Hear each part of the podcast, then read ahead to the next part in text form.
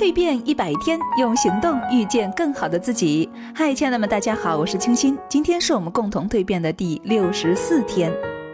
亲爱的，你平时会撒娇吗？你知道撒娇的威力吗？艾姐啊，是我很佩服的一个人，一个没有背景、学历不高的女人，愣是五年的时间啊，从一个小公司的前台，一步步做到大公司的行政副总裁。偶尔聊天的时候啊，我问她。长得比你好看，学历比你高，家庭背景比你好的人多了去了，凭什么你能够事业顺意、家庭和谐呢？他笑着说：“什么也不凭啊，就凭我会撒娇。”艾姐说，她做前台的时候啊，比如老板中午前要收到某个急件，快递小哥说要下午才能够送到公司，艾姐啊就在电话里跟快递小哥撒个小娇，然后就优先送到了。做人事的时候啊，同事都抱怨高温补贴不发，他跟老板晓之以理，顺带撒个娇，老板就签字同意了。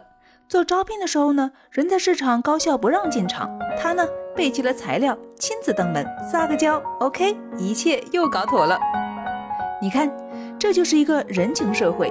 没有人会刻意去为难一个微笑撒娇的女人，在职场中呢，一个会撒娇的女人会让业务的开展事半功倍。